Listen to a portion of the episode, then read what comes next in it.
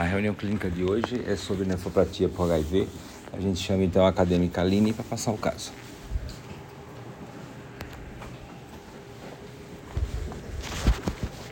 Bom dia a todos. Então, é, meu nome é Aline, sou acadêmica do quarto ano e eu vou apresentar para vocês um caso clínico sobre nefropatia por HIV. Bem, é, paciente B24, feminina, ela foi submetida à cirurgia de redesignação sexual há 30 anos e ela tem 54 anos e a queixa principal dela é dor nos rins. Sobre a história da doença, é uma paciente diagnosticada com HIV há mais de 30 anos e ela faz tratamento com TARV desde seu diagnóstico.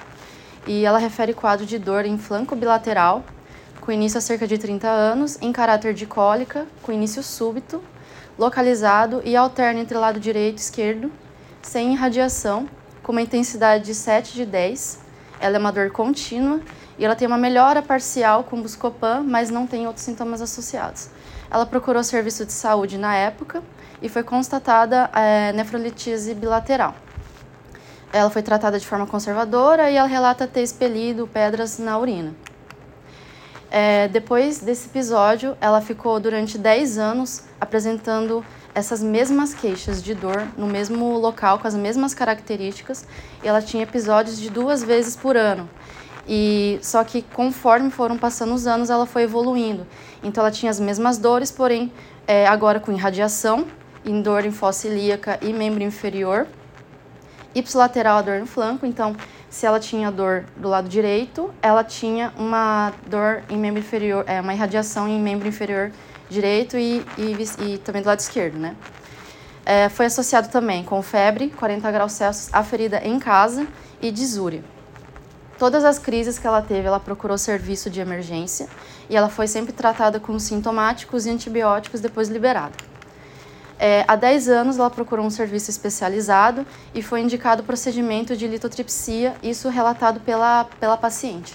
É, ela continuou mesmo com essa, esse procedimento, com essas dores, com essas crises álgicas, que tinham as mesmas características de 30 anos atrás. E elas foram é, com uma frequência de três episódios por ano. Há sete anos ela teve uma recorrência da litíase, então mesmo com aquela cirurgia que ela fez anteriormente, sete anos, é, três anos depois, continuou, é, desculpa, é, sete anos atrás, ela, ela teve uma recorrência da litíase, e fez um novo procedimento de litotripsia, porém dessa, dessa vez ela teve uma melhora é, clínica. E ela ficou muito tempo assintomática até quatro meses atrás que ela relatou um novo episódio de dor com as mesmas características, que foi associado agora a náuseas, vômitos incoercíveis, dor em hipogastro e febre com, de 40 graus Celsius, que também foi aferida em casa. E ela procurou de serviço de emergência e foi constatada uma piora de função renal e por isso ela foi encaminhada para serviço terciário e realizada diálise e depois encaminhada para é, procedimento de catéter duplo J. Depois que ela é, fez esse procedimento de catéter duplo J, ela teve uma piora progressiva dos sintomas urinários. Começou com ligúria, jato urinário fraco, é, astenia, dispneia, pequenos esforços, inchaço em membros inferiores e há dois dias ela procurou serviço de emergência por causa do agravamento da astenia. E aí foram feitos exames constatando uma anemia e piora da função renal encaminhada para o serviço terceirizado. Foi realizada uma hemotransfusão e atualmente o paciente se encontra em enfermaria, é, em leito de enfermaria, evoluiu com piura e estava aguardando urocultura e antibiograma. Então, a história pregressa, paciente é, com hipertensão arterial, ela, como eu falei anteriormente, uma infecção pelo HIV e ela, ela relatou que faz acompanhamento regular com o infectologista. Ela nega doenças oportunistas, apesar de que ela foi internada uma vez com pneumonia há 20 anos, cirurgia de redesignação sexual em 1992, como falado anteriormente, e nega alergias. Medicamentos de uso contínuo a TARV, não foi especificado quais medicamentos ela usa, especificamente, né? E enalapril. É, história social, ela nega tabagismo e etilismo e tem um sono restaurador. História familiar, mãe com hipertensão arterial. Sobre exame físico, paciente com ectoscopia em bom estado geral, eupneica, corada, hidratada, nictéria, cianótica, sinais vitais estáveis, ela estava com frequência cardíaca de 93, é, frequência respiratória de 24, pressão arterial de 13 por 7 e temperatura 36,3 graus Celsius. O peso foi é, estimado um IMC ali de 23, considerado normal. É, exame cardiovascular e respiratório também dentro da normalidade. E abdominal estava com uma dor, a palpação profunda em região de epigastro e em região suprapúbica. É, não tinha linfonodos palpáveis, membros superiores com pulsos radiais é, simétricos, palpáveis, e membro inferior com um edema concacifo, duas cruzes em quatro. É, no primeiro dia teve uma gasometria com um pH de 7,29, é, uma PCO2 de 23, um bicarbonato baixo, provavelmente uma acidose metabólica. É, o hemograma, o que é, destaca é uma anemia, provavelmente uma anemia normonormo, de doença crônica, então estava com baixa hemoglobina, baixo eritrócito, baixo hematócrito, um RDW alargado de 21% com anisocitose, ou seja, tinha várias células, várias hemácias de tamanhos diferentes. Uma albumina baixa, então uma hipoalbuminemia, uma creatinina bem alta com uma taxa de filtração glomerular de 7,12 bem baixa. No segundo dia, a, o hemograma não alterou muito, a, continuou com uma anemia é, e a creatinina também alta, com uma taxa de filtração glomerular também ainda baixa, com uma ureia alta de 166,8 e foi feito um exame de urina com aspecto turvo, como falei anteriormente, ela estava com piúria, né? É, exame químico tá, apareceu uma proteinúria, apareceu é, hematura microscópica e também presença de leucócitos e hemácias e muco na, na urina. Do exame de imagem, o que a gente tem, é, não sei se dá para ver, mas tem aqui o catéter duplo J, que foi é, inserido justamente para poder manter ali a uretra permeável, né, para aberta, justamente por causa dessa obstrução pela litise. E aqui a gente vê uma, uma tomo com uma, aqui o rim esquerdo, ele tem um aspecto atrófico, e tem uma dilatação pielocalicinal aqui na seta, na ponta de seta, e aqui na seta menor a gente tem um cálculo. Ela tem três cálculos na, no rim esquerdo, esse com 11 por 12 milímetros, e aqui a gente vê dois menores de 2 milímetros, bem puntiformes. Aqui é o catéter duplo J, tá? E aqui no rim direito a gente vê um rim bem maior, com uma moderada hidronefrose, com áreas de, de lesão de parênquima, então provavelmente lesões cicatriciais de, de lesões anteriores. É, tem aqui um cálculo de 2 milímetros e um cálculo maior de 9 por 12. Então, hipóteses diagnósticas, uma agudização de doença renal crônica, é, uma nefrolitíase de repetição, pielonefrite e nefropatia por HIV.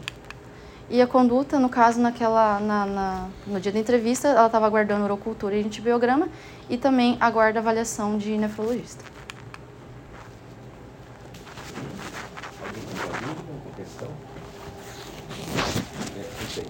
Uhum.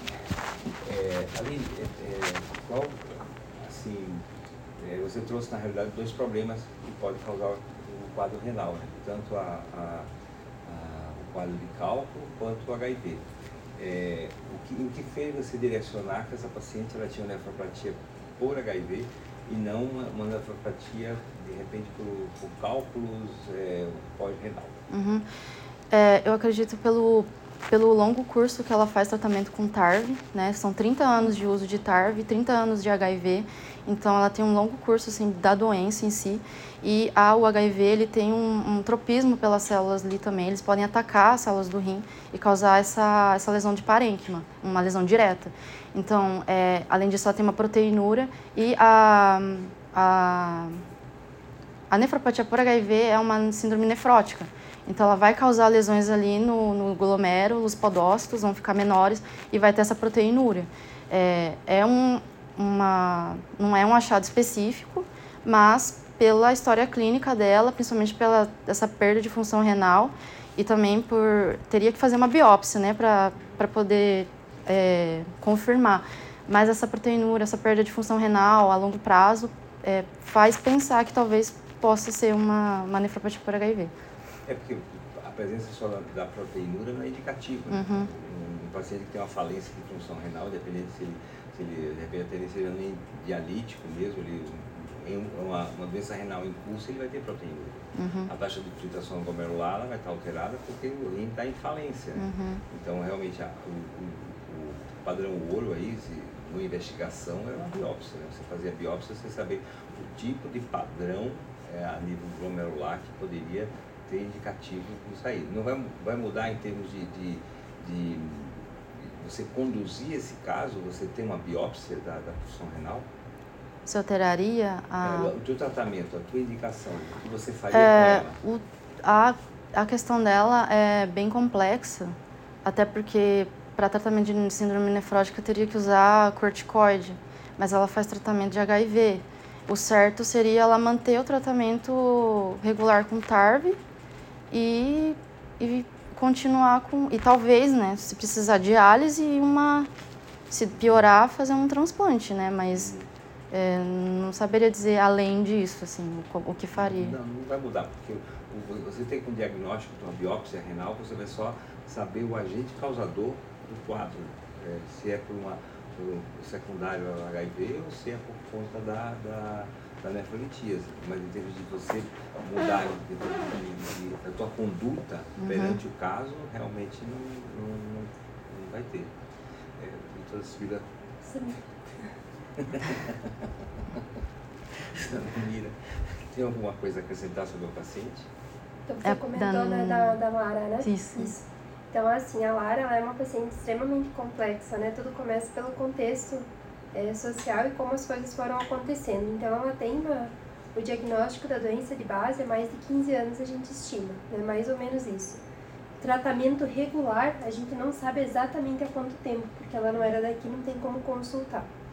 Além disso, ela teve uropatia obstrutiva e tem também, na, durante, na, no decorrer da história, que é, a colega que, que tirou a história, deixa eu ver qual é, é, tem a, a nefrotoxicidade também do silicone industrial. Então, tem muitas coisas envolvidas nisso que podem ter contribuído para a piora da função renal. Né? Uso de medicamentos, é, hormônios em altas doses de forma irregular, é, uropatia obstrutiva, além da própria nefropatia pelo, pelo HIV. Então, são muitas coisas associadas e a gente não sabe dizer com precisão por quanto tempo foi cada exposição, sabe? E a, a quantidade também. Então, quando ela, ela tem internações de, de repetição, agora nesses últimos tempos, sempre por infecção do trato urinário. Né? Infecção do trato urinário complica e piora a função renal e tá ali. Ela tá naquele, naquele limbo pré-diálise, né? aguardando agora, no, quando receber alta, vai ser encaminhada para a construção da fístula para programar a diálise ambulatorial sem que ela entre em emergência diabética.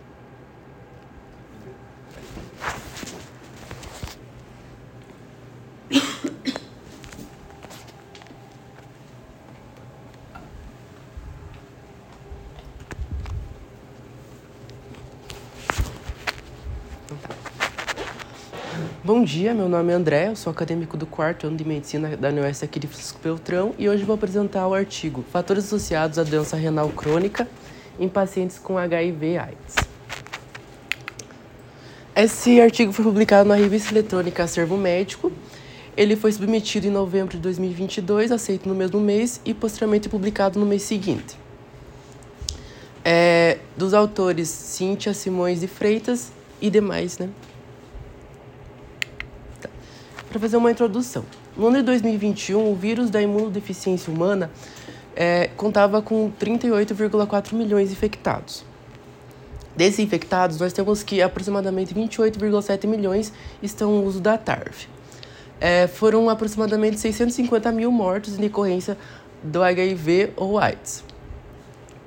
É, se tratando de epidemiologia, mulheres profissionais do sexo têm 30 vezes mais chances de serem infectados pelo HIV do que outras mulheres, assim como os homens que fazem sexo com homens, em que a probabilidade é 28 vezes maior. Apesar desses números muito altos, a expectativa de vida dos, infec dos infectados é, teve uma boa melhora nos últimos anos. Isso se deve, sobretudo, à TARV, o tratamento antirretroviral, terapia antirretroviral. É, ela proporcionou uma melhora é, da qualidade de vida substancial. Por consequência, também aumentou o desenvolvimento de doenças crônicas, pois como os, o, os pacientes tiveram um aumento da expectativa de vida, eles também começaram a desenvolver doenças que pessoas é, que vivem mais desenvolvem. No caso, então, nós temos é, por citar a doença renal crônica. O HIV ou AIDS tem o maior risco de doenças renais agudas ou crônicas. Isso porque o HIV em si já produz, já produz um estado de inflamação no organismo do, do infectado. Além disso, tem-se na literatura que as células renais servem como reservatório viral dessa, do, do HIV, é, sendo que há uma adesão das proteínas do, do HIV no, funcionando como um papel central ali na, na, na lesão renal. Entre as comorbidades né, que estão relacionadas é, ao HIV, que pode também estar relacionados ao desenvolvimento da doença renal crônica, nós temos o tabagismo e etilismo, que vão causar lesão por si só, já uma lesão direta é, nos rins, e também a co-infecção pelos vírus de hepatite B e C, doenças cardiovasculares, renais, infecções oportunistas e uso prolongado da, é, prolongado da TARV, que algumas é, medicações que fazem parte da TARV têm sim nefrotoxicidade, além de poder interagir com as demais comorbidades e assim causar algum tipo de lesão renal. Pensando nisso, então, o acompanhamento médico é essencial. É, isso é feito a partir de consultas periódicas e também pela realização de exames complementares de, de frequência. A ideia é sempre monitorar o paciente e, e observar a sua evolução clínica, para que, de modo algum, se chegue a, ao desfecho de alguma lesão renal. É, o objetivo principal sempre gira em torno de manter o paciente detectável, isto é, é tentar deixar sempre a carga viral o mais baixo possível. Dessa forma, então, o objetivo do estudo seria avaliar a prevalência e os fatores de risco associados à doença renal crônica em, indivíduos HIV positivo que fazem uso da TARV é, em um serviço de referência lá de um, de um certo município de Minas Gerais. Seria um, como um outro objetivo também conhecer os medicamentos antirretrovirais e correlacionar eles com o uso de novos antirretrovirais e suas possíveis influências na função renal desses indivíduos. Métodos. Então, se trata de um estudo longitudinal, retrospectivo, descritivo analítico. Foram obtidos dados de prontuários clínicos de pacientes de, que faziam uso de TARV, né, HIV positivo, de um serviço de referência para é, esse tipo de infecção em uma certa cidade em Minas Gerais. É, eles se referem a um período de cerca de 10 anos, de dezembro de 2010 até dezembro de 2020. E a coleta de dados foi feita em 2021, maio a dezembro daquele ano. Então foram utilizados como critérios de inclusão os pacientes que tinham HIV/AIDS de ambos os sexos, maior ou igual a 18 anos, que faziam uso de TARV e que haviam resultados de exames disponíveis de creatinina. É, foram utilizados como critérios de exclusão. Doença renal aguda ou crônica prévia à infecção, ou seja, que o paciente já tinha antes de ser diagnosticado com a infecção pelo HIV, hemodiálise que é, os pacientes já faziam hemodiálise antes de, de fazerem uso da TARV e também aqueles ah, pacientes que já fizeram um abandono da TARV. É, então, algumas variáveis definidas foram sexo, idade, raça, tabagismo, hipertensão arterial sistêmica, di diabetes mellitus, doenças cardiovasculares, dislipidemia, litíase renal, é, infecção de trato urinário, tempo diagnóstico da infecção pelo HIV, o tempo de uso da TARV, o uso de antirretrovirais nefrotóxicos em esquema terapêutico prévio, diagnóstico de hepatite B e C e também os últimos é, exames laboratoriais de creatinina sérica e ureia. Foram considerados antirretrovirais nefrotóxicos o tenofovir desoxoproxil fumarato, o atazanavir, o lopinavir potenciado com ritonavir e o indinavir. Então, indo para os resultados. Foram analisados cerca de foram analisados 505 prontuários, sendo desses 344 do sexo masculino. É, foi feito é, o, o, uso do teste exato de Fisher quando as frequências esperadas eram menores que 5 para organizar esses dados. Então, as variáveis foram idade, peso, o tempo diagnóstico com HIV, creatinina, ureia, é, carga viral em cópias por ml e a contagem de linfócitos TC, é, CD4, TCD4 em grupos de que, que seriam um, uma, um tratamento não nefrotóxico, um tratamento que em algum momento foi nefrotóxico e um tratamento nefrotóxico. É, foi utilizado o teste não paramétrico de Mann-Whitney para frequências absolutas, no caso dessas outras variáveis, que seriam o sexo masculino, as comorbidades, etilismo, histórico de hipertensão, tabagismo, dislipidemia, hepatite B, histórico, histórico de cardiopatia, diabetes, litíase renal, hepatite C, hemodiálise, transplante, e também o histórico de TARV, né, se seria um nefrotóxico anterior ou um nefrotóxico atual. E por último, o teste da razão de verossimilhança para definir a significância dos dados. Ou seja, os, aqueles dados que tinham P é, menor do que 0,05 é, eram definidos como significativos para o estudo, e mais, superiores a isso eram definidos como irrelevantes. E daí, no caso aqui, as variáveis seriam sexo feminino, histórico de hipertensão, diabetes, tabagismo, etilismo, cardiopatias, dislipidemia, litíase renal, infecção urinária, hepatites B e C, acompanhamento com nefrologista, hemodiálise, transplante e o exame de urina alterado. Se tratando da discussão. Em geral, os estudo, o estudo foi condizente com a evidência científica. Então, tudo que a gente se encontra na literatura, é, a maioria das coisas foi condizente com o estudo. É, Hipertensão, dislipidemia e acompanhamento com nefrologista foram associados com o uso de TARF nefrotóxica. Na literatura, a gente tem que pacientes de 40 a 59 anos representam 32,6% da população com doença renal crônica. E no estudo foi observado que esse, esse grupo girava no entorno da idade de 41 a 51, o que condiz com a evidência científica da literatura.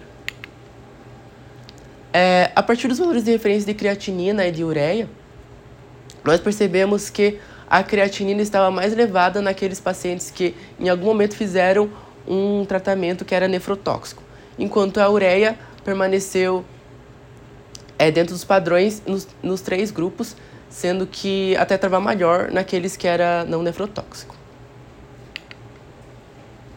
A carga viral detectável, é, como é dito na literatura, está relacionada à inflamação pelo, hiperinflamação pelo HIV. É dita como detectável a carga de 10 mil a 40 cópias, uma detectável baixa. Como todas as cargas virais aqui estavam acima disso, todos estavam, é, todos estavam detectáveis e acima do nível considerado baixo. No, no que diz respeito a, a ao gênero, é, 54% dos HIV positivos é no, do sexo feminino em 2021, enquanto no estudo não foi é, o sexo masculino que teve uma predominância, com 68,4%. É, mas nos últimos anos a gente percebe que tem uma maior concentração de diagnóstico em homens, jovens e adultos, sendo que é, são 2,4 homens para uma mulher diagnosticada para HIV.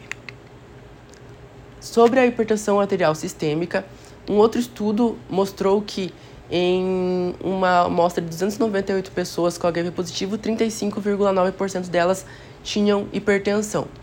Nesse caso aqui, nós temos que a, a porcentagem foi de 18,6%, menos do que a gente encontra na, em, na literatura. No caso da resistência à insulina e intolerância à glicose, que tem a ver com então a diabetes, na literatura, a gente tem que entre 8% e 10% dos casos tem esse acometimento, enquanto no estudo foi, foi achado que foi apenas 6%, 6%. Mas está próximo do valor que a gente vê na, na literatura. Na dislipidemia, a literatura diz que 77% dos pacientes que fazem uso da TARV têm é, dislipidemia. E ocorrem alterações aí no, no metabolismo dos lipídios. Porém, no estudo, apenas 16,6% tinham esse problema. É, e então, supõe-se que houve uma subestimação devido ao viés de informação. No sexo, novamente, então, nós temos que a prevalência é no sexo masculino, com 71,4%. Na literatura, nós encontramos que o sexo masculino está é, tá mais relacionado à perda de função renal. Mas, ultimamente, a gente tem percebido também que o, esse aumento tem tido, tem crescido nas mulheres, né? Devido principalmente ao fato de, de delas desenvolverem mais infecções de trato urinário, né? Por questões anatômicas de uretra mais curta e proximidade do, com o ânus. Novamente, estamos tratando da hipertensão arterial sistêmica. Nós sabemos que o HIV procura, é, provoca efeitos no sistema é, renina, angiotensina, aldosterona, o que, por consequência, vai causar um aumento da pressão, é, da, da pressão arterial. No Jornal Internacional de Hipertensão, nós temos que, desses casos, 25,3% eram homens. A gente então percebe aqui que o valor de P ficou abaixo de 0,05, então isso daqui era uma significância pertinente ao estudo, o que corrobora então com a literatura. É, o, a TARV, né, juntamente com a infecção pelo HIV, tende a causar um aumento do colesterol total, LDL e triglicerídeos, além da alteração do fenótipo da LDL, que vai causar um aumento no tamanho e, e, da, e uma diminuição da densidade. É, a dislipidemia está associada à TARV, e aí não se sabe exatamente qual é o mecanismo específico, mas supõe-se que seja uma associação entre a TARV e fatores multifatoriais de cada indivíduo. Então, nós temos aqui que a dislipidemia ficou abaixo de 0,05, então, sim, é um fator relevante que foi observado no estudo.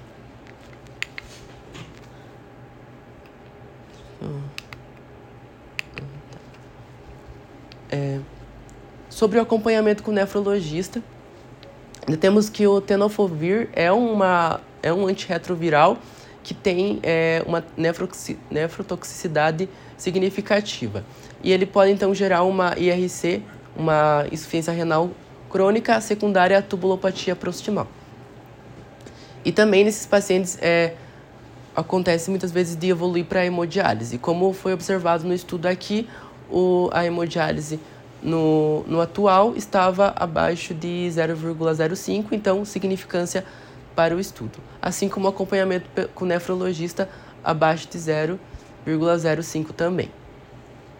No exame de, de urina, a gente vê na literatura que, numa média de 57 pacientes, eles tinham uma proteinúria de 4,1 grama por dia. E apenas 14% desses tinham uma proteinúria menor do que 1,5 gramas. E o que é pertinente também com o estudo, pois aqui o valor do P também estava abaixo de 0,05. Então, no diabetes mellitus. Até agora nós estamos vendo que todos, é, em geral, os, os achados tinham relação com a literatura. Aqui vai ser começar a ter uma discordância. O, o indinavir, que é um inibidor da protease, geralmente esses inibidores, é, inibidores da protease podem causar alterações no metabolismo é, e na tolerância à glicose né, e à insulina. Então, os pacientes deveriam fazer uma triagem anual para devido a essa associação entre entre a nefropatia e uh, os níveis de glicose. Porém, a gente observa aqui no estudo que não houve uma significância da diabetes, pois os valores não ficaram abaixo de 0,05. E aí, outro, outra comorbidade que por si só já pode causar é, lesões renais é o tabagismo. Ele funciona como um distúrbio, ele funciona é, relacionado a distúrbios de, depressivo e sofrimento emocional no paciente que é, que é HIV positivo, né? Então ele está muitas vezes como uma fórmula de, de, de escape ali no paciente que foi diagnosticado. E o tabagismo provoca uma queda na produção de adinoponectina, adiponectina, aumentando o risco de disfunção endotelial, o que por consequência vai gerar lesão renal. Entretanto, né, como eu falei, aqui no estudo a gente não observa uma significância tanto no grupo atual como no anterior. O álcool. As substâncias psicoativas, elas aumentam bastante o ciclo de transmissão de HIV, como a gente é bastante debitido, é, vê bastante na literatura. É, por quê? Porque o HIV em geral, ele, ele é, porque o álcool em geral, ele prejudica a administração da TARV, então a pessoa tem tendência a não fazer o tratamento correto e também porque ele tem é, uma tendência a entrar em atividades é, é, de risco, né? Como fazer sexo sem camisinha. É, o aprenavir, que é um antirretroviral associado com álcool e didanosina, poteniza a toxicidade desse antirretroviral. Entretanto, o etilismo aqui, né, no estudo, não foi observado como um fator significativo e relacionado também com é, o HIV. A doença cardiovascular ela é bastante comum em pacientes HIV positivo, tanto pela relação da, da inflamação do, do organismo do, do, do indivíduo, quanto pela administração das, das drogas antirretrovirais. É, na literatura a gente encontra que é bastante comum síndromes coronarianas e eventos vasculares periféricos, e que a incidência é, dessas doenças é duas vezes maior naqueles indivíduos que foram diagnosticados com HIV. Porém, né, no estudo não foi encontrada uma significância do, é, de, dessa relação, tanto no grupo atual como no anterior. Urolitíase. É, os pacientes que fazem o tratamento com indinavir têm um risco aumentado para a urolitise, como a gente encontra na literatura, uma incidência de cerca de 4 a 13%. Isso porque ela provoca uma alta excreção urinária com baixa solubilidade em pH fisiológico. Então é normal que se formem cálculos do próprio medicamento do indinavir ou do indinavir com alguma outra substância, como oxalato e cálcio. Entretanto, nós não observamos aqui uma relevância no estudo. É, e as infecções urinárias, elas estão bastante presentes naqueles pacientes com HIV positivo, sobretudo nos idosos, em que eles é, têm uma tendência maior por já serem é, terem uma condição mais imunocomprometida, então eles tendem a, a desenvolver distúrbios oportunistas e entre elas está as infecções urinárias. No, no estudo aqui nós não encontramos significa, significância é, não, não, pelo estudo em si, a gente não, podia dizer, não poderia dizer que há uma relação entre as infecções urinárias e o HIV e a TARV. A co-infecção com hepatite B. É, geralmente, quando, é feito, quando há uma co-infecção com hepatite B, é administrado o tenofovir, né, que, como eu já falei, tem essa característica de ser nefrotóxico. Ele vai causar um aumento da creatinina, proitinúria, é, glicosúria, excreção de fósforo, hipofosfatemia e necrose tubular aguda. Também a, o vírus da hepatite é, C, é, na, na literatura nós encontramos que ele tende a causar uma doença renal é, aguda e crônica quando está associado ao HIV, por causar uma glomerulonefrite membrano proliferativa. Entretanto, nos estudos a gente não observou uma significância dessa, dessa associação. E por último, o transplante de órgãos sólidos.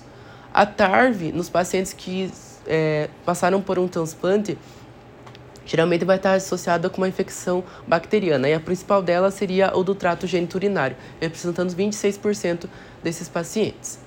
É, os números aqui eram bem pequenos, então não foram significativos para é, fazer uma associação nesse estudo.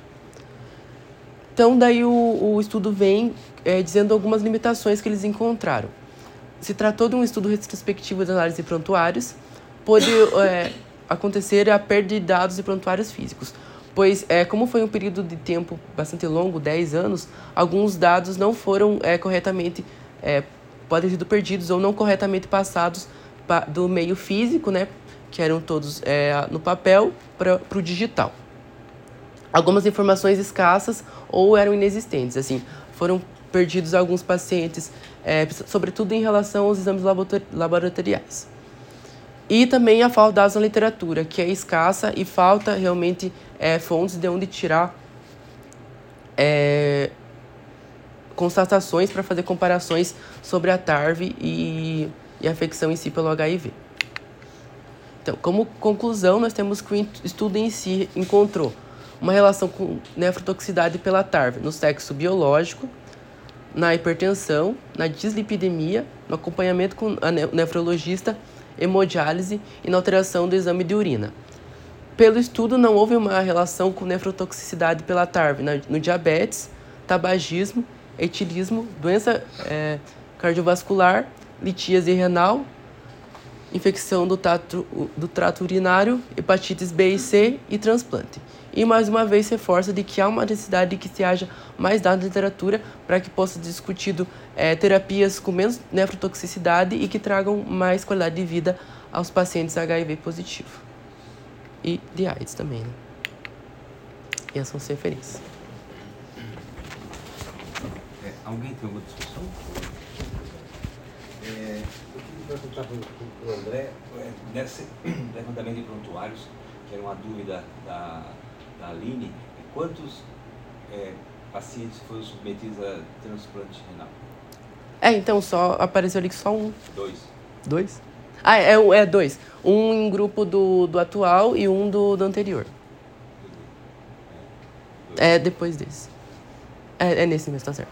É, dois. Um do grupo atual e no, um do anterior. É, então aí respondendo ao questionamento da Aline, se ia adiantar ou não, seria 500 e tantos pacientes com disfunção renal por HIV, dois foram submetidos a, a, a transplante. Então, é, é, complicado porque além dele ele, ele, ele ter a, a, a, doença, né, é, ele tem que fazer o agente antiviral. E aí depois tem essa, essa discussão que o André trouxe, que é bem interessante, que era que pelos escritores pontuários é o TAG no pós-transplante.